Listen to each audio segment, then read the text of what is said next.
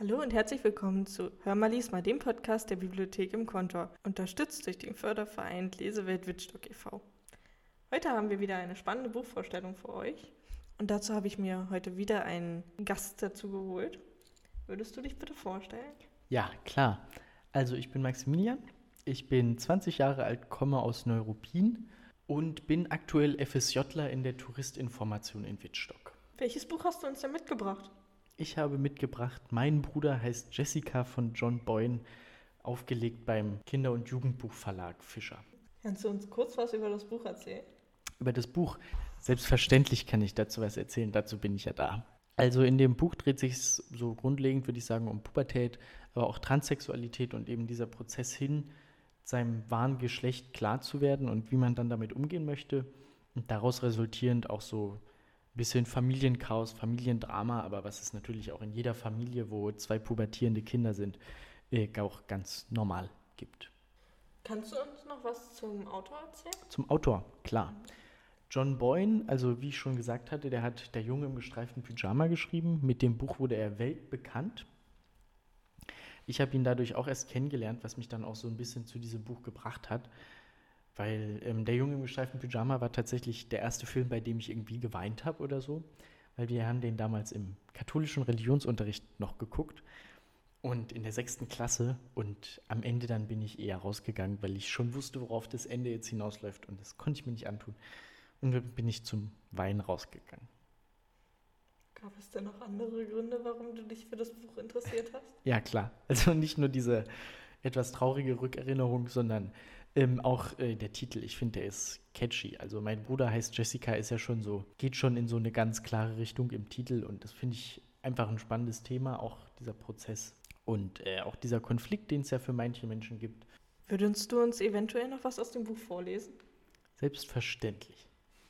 Als ich auf die Welt kam, gab es ein Problem. Ich hatte ein Loch im Herzen und die Ärzte dachten, ich würde nicht lange leben. Das Loch war zwar nur so groß wie ein Stecknadelkopf, aber bei einem Baby ist das Herz selbst nicht größer als eine Erdnuss und deshalb kann so ein Loch echt gefährlich sein. Ich musste ein paar Tage in einem Brutkasten liegen und dann wurde ich in einen Operationssaal gebracht, wo ein ganzes Chirurgenteam versuchte, den Fehler zu reparieren. Mein Bruder Jason war zu Hause und weinte so schrecklich, dass er vom Stuhl fiel und mit dem Kopf gegen den Couchtisch donnerte. Aber die Narbe stammte auch nicht von diesem Sturz. Die Ärzte teilten meinen Eltern mit, die folgende Woche sei entscheidend, aber weil sie beide super wichtige Jobs hatten, konnten sie nicht ständig bei mir bleiben. Mom ist inzwischen Ministerin, aber damals war sie noch eine ganz normale Parlamentsabgeordnete und Dad arbeitet schon immer als ihr Privatsekretär. Sie mussten sich im Krankenhaus abwechseln. Mom war vormittags bei mir, wenn das Parlament nicht tagte, wurde aber dauernd zu irgendwelchen Sitzungen gerufen. Dad kam am Nachmittag. Er wollte allerdings auch nicht allzu lange bleiben, falls irgendwelche Entwicklungen eintraten, wie er sich ausdrückte, denn dann musste er so schnell wie möglich nach Westminster zurück. Mein Bruder Jason durfte am Abend nach der Operation das erste Mal zu mir. Und obwohl er ja erst vier Jahre alt war, weigerte er sich, wieder nach Hause zu gehen. Er machte so einen Aufstand, dass die Schwestern schließlich eine Pritsche neben meinen Brutkasten stellten und ihn da dableiben ließen. Das Baby spürt vielleicht, dass jemand bei ihm ist und aufpasst, sagte eine Schwester, das kann nichts schaden. Hier ist er wenigstens gut aufgehoben, sagte Mom. Außerdem müssen wir dem Au pair keine Überstunden bezahlen, ergänzte Dad. Aber ein paar Nächte später gaben die Maschinen, die mich am Leben hielten, irgendwelche Geräusche von sich, und mein Bruder Jason bekam so einen Schreck, dass er aus seinem Bett taumelte, um einen Arzt zu holen, und weil es im Zimmer dunkel war, stolperte er über das Kabel des Infusionsständers. Als gleich darauf die Schwester angerannt kam, stellte sie fest, dass ich friedlich schlief, während mein Bruder Jason völlig benommen auf dem Fußboden lag, mit einer blutenden Wunde über dem Auge. Sie dürfen meinen Bruder nicht sterben lassen, schrie er verzweifelt, als die Schwester sich seine Verletzungen anschaute. Sam wird nicht sterben, beruhigte ihn die Schwester. Schau ihn dir an, ihm geht's prima. Er schläft tief und fest. Aber dich müssen wir nähen. Hier, drück das Handtuch gegen die Stirn und dann gehen wir in mein Büro. Doch mein Bruder Jason war davon überzeugt, dass mit mir etwas nicht stimmte und etwas ganz Schlimmes passieren würde, wenn er mich alleine ließ. Er weigerte sich, das Zimmer zu verlassen, und letztlich blieb der Schwester nichts anderes übrig, als die Wunde an Ort und Stelle zu nähen.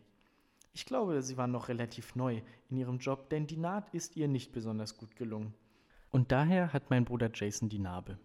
Ich finde diese Narbe schon immer ganz toll, weil ich jedes Mal, wenn ich sie sehe, daran denken muss, dass er unbedingt bei mir bleiben wollte, als es mir schlecht ging. Für mich beweist diese Geschichte, wie sehr mein Bruder Jason mich liebt. Selbst als er anfing, sich die Haare wachsen zu lassen und ich die Narbe nicht mehr so oft sehen konnte, weil ihm der Pony in die Stirn fiel, wusste ich, dass sie da ist. Und ich wusste, was sie bedeutet. Und noch die zweite Passage, eine Passage etwas später aus dem Buch, nachdem wir ja jetzt noch nicht so wirklich einen Konflikt erlebt haben, irgendwie innerhalb der Familie, kommt das jetzt ein bisschen mehr zum Aufscheinen oder tritt zum Tragen. Ja, das ist ein gutes Wort. Ähm, also es ist jetzt der, Jason spielt ja Fußball und der Fußballlehrer kam jetzt nach Hause zu der Familie. Und der ist Mr. O'Brien. Also gut begann O'Brien. Er konnte keinem von uns in die Augen schauen und ich merkte ihm an, dass das Ganze ihn wahnsinnig viel Kraft kostete. Manche der Jungen behaupten, Jason ist, naja, sie wissen ja. Was bin ich? fragte mein Bruder Jason. Ein Menschenfresser? fragte Dad. Ein Vampir? Ein Franzose? O'Brien schluckte nervös. Sie behaupten, dass Jason fest entschlossen ist, die Mannschaft zu verlassen, dass er mit dem Fußball aufhören will.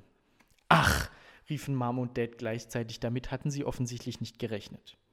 Ich habe nie gesagt, dass ich mit dem Fußball aufhören will, rief mein Bruder Jason.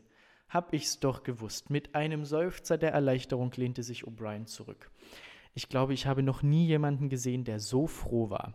Ich habe den Leuten gesagt, jemand, der einen Freistoß dermaßen perfekt ins Tor zirkeln kann, wie Jason Waver, hört doch nicht mit dem Fußball auf. Kein Mensch macht Schluss mit etwas, was er so gut kann.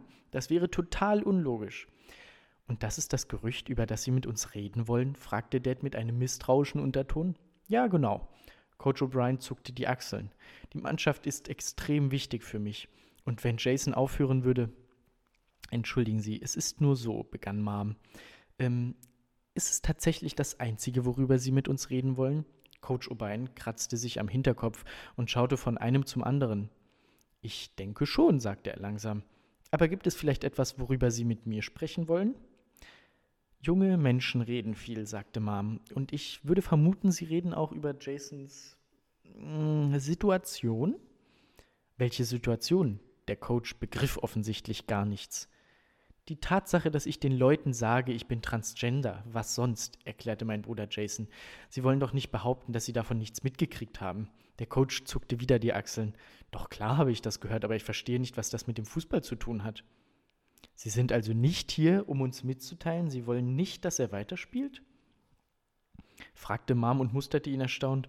Warum soll ich nicht wollen, dass er weiterspielt? fragte der Coach. Und was ist mit den anderen Jungen in der Mannschaft? Haben die auch nichts dagegen, dass Jason spielt? Oder die Eltern? Ach, es gibt schon welche, räumt er ein. Ein paar Jungs haben so etwas in die Richtung gesagt und ich habe ein, zwei Briefe von Eltern bekommen. Aber ich habe zu allen das Gleiche gesagt. Was haben sie gesagt?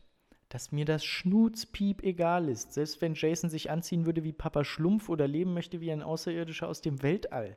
Das hat überhaupt nichts mit mir zu tun. Aber Fußball, ja, Fußball, das ist was anderes. Der Fußball ist wirklich wichtig. Alles Übrige, wen interessiert das schon? Es tut doch keinem weh. Ich schaute zu meinem Bruder Jason, unsere Blicke begegneten sich, wir konnten es beide nicht fassen und fingen schallend an zu lachen. Das klang wirklich interessant. Würdest du denn das Buch auch weiterempfehlen? Ja, würde ich machen. Also ich fand es wirklich, also gibt Leute, die finden das Buch nicht so toll, auch, auch wenn man sich im Internet mal so die Rezensionen anguckt.